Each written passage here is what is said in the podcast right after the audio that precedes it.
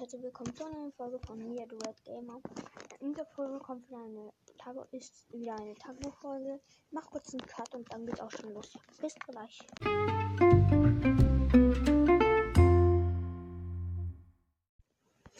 So, hier bin ich und das jetzt geht's auch schon los.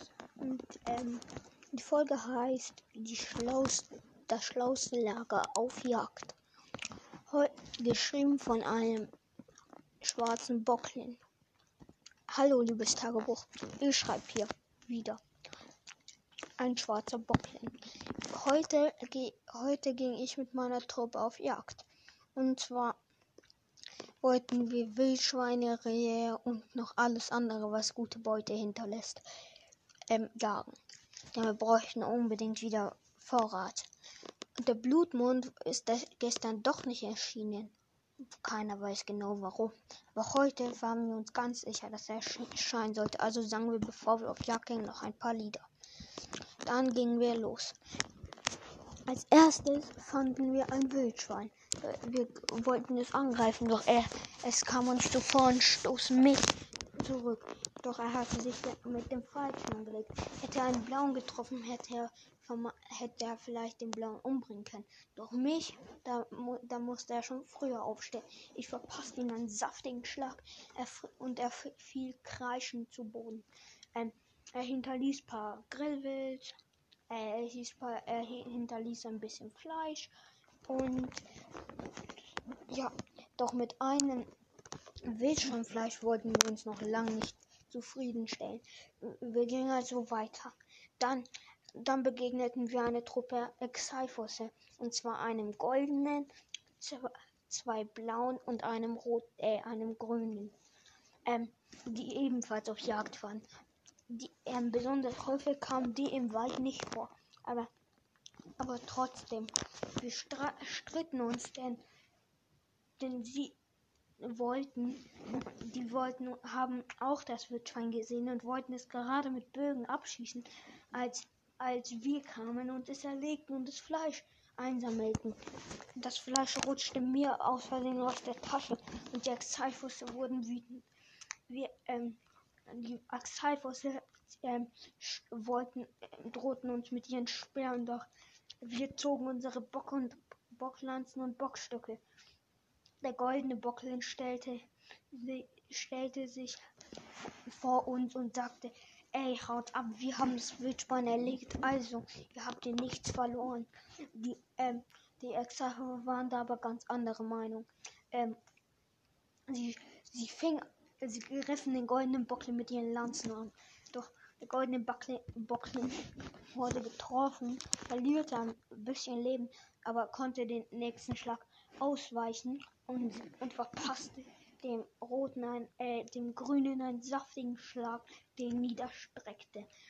Er, erschrocken sahen die Exaifusse, dass, dass ihr Kamerade wieder im Lager zurückkommen würde, weil Blumund, Blutmund war. Aber das war ganz weit weg von dieser guten Jagdstelle. Ähm, die Exaifusse ähm, wurde erst jetzt bewusst, dass, dass wenn ähm, die Bockeln sie alle niederjagten, dass sie dann nichts mehr vom Jagen hätten, denn sie müssten erstmal wieder hierher laufen. Also, was vielleicht doch nicht so eine schlaue Idee mit dem Bocken zu umgehen.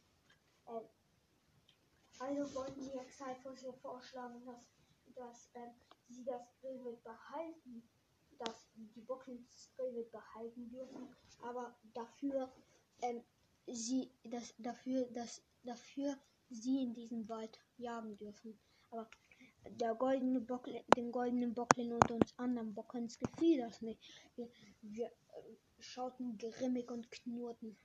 Ähm, doch, doch, ähm, der Zeitbosse hatten anscheinend keine Angst. Allem der Goldene nicht. Der Goldene sagte, pah, wenn, äh, wenn wir uns schon prügeln, gewinnen doch eh wir. Ähm, der Goldene Bocklin sagte, und wenn schon, wir kommen heute Abend eh zurück und und dann werden wir euch, wenn ihr noch hier seid, werden wir euch dann eine saftige Quittung erteilen. Der goldene Ex-Cyphers lachte, haha, dann versuch's doch. Und der goldene Bockling sagte, ähm, von mir aus gerne, aber Ich würde euch trotzdem raten, eure letzte Chance zu nutzen und den Kürzern zu ziehen. Aber der Cyphers lachte nur. Na gut, aber ihr werdet schon noch sehen. Die, die Exalfosse wollten sich, machten sich davon. Wir Bocklins dachten uns nicht, aber uns wollten in die andere Richtung gehen. Doch plötzlich hörten, hörten wir einen Pfeil ansausen, der genau im Nacken von dem blauen Bocklin landete. Er fiel zu Boden. Er war zwar noch nicht tot, aber, aber noch ein weiterer Schlag oder Pfeil, er würde sterben. Wir stellten uns vor ihn, der Exalfosse. Mit ihren Lanzen griffen sie uns an. Wir verpassten auch mit unserem Bocklanz und Bockstöcken ordentliche Schläge.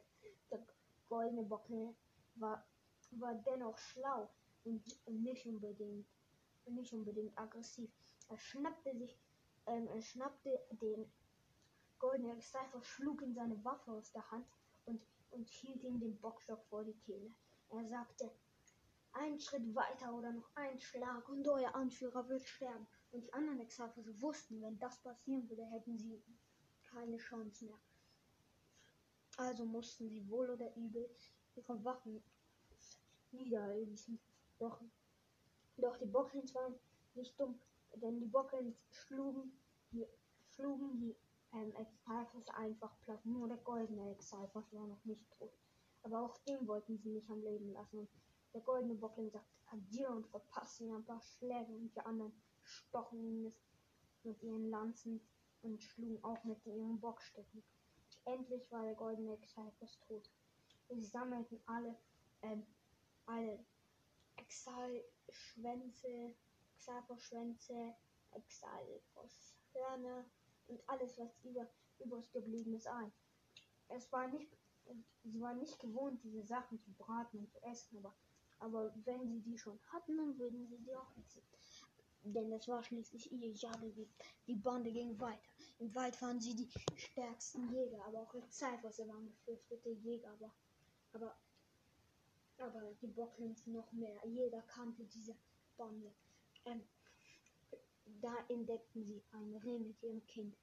Das Mutterreh ähm, versuchte ihr Kind zu beschützen, doch, ähm, doch es waren einfach zu viele. Sie sah, dass allein schwarzer Bocklin zu stark war und von der anderen Seite kamen noch zwei blaue und schließlich sprang noch der goldene hin und dann und dann wusste sie, sie war in die Fänge von der Bande geraten und so schnell würden sie und sie würden sie nicht wieder freilassen.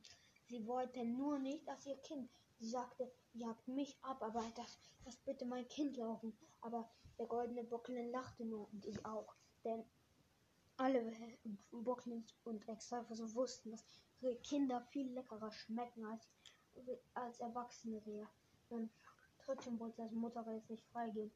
Doch, doch ich ging nach vorne und schlug das Mutterreh mit meinem Bockstock zur Seite. Nicht besonders hart, denn ich wollte nicht, dass es sofort stirbt. Normalerweise reden wir nicht mit Drehen, aber ähm, weil wir so eine große Nase hatten, können wir na mit der Nase auch Geräusche äh, machen, manche andere Tiere, die ebenfalls diese Nasen, diese Nasen, Nasensprache können, ähm, mit denen wir sprechen können. Dann, das kleinere wollte fliehen, doch, doch der blaue Boxer verpasste dem einen schwachen Tritt, dass es zurück in die Mitte von uns fiel. Wir machten einen engeren Kreis. Das Mutterreh, ich, ich hatte das Mutterreh mir um die Schulter ähm, ähm, gehängt. Mindestens wäre er als ohnmächtig. Wir nahmen auch das Kind zum Lagerfeuer und setzten es zum Lagerfeuer. Das, Mu als Mutter aufwacht, aus, und aufwachte, war es schockiert. Hier stockte den Atem, denn sie sah wie ihr Kind, denn sie sah wie ihr Kind kurz, wie ihr Kind ähm, am Stock über dem Feuer gebraten wurde. Und bevor sie realisieren konnte, ein kleiner Schubs und sie fiel ebenfalls ins Feuer. Die Bocklins brateten und aßen diese Leckerei. Dann erzählten sie sich noch Geschichten und warteten auf den Blutmond. Kapitel 4 Ende. Ähm, wir sehen uns dann in der nächsten Folge. Bis dann.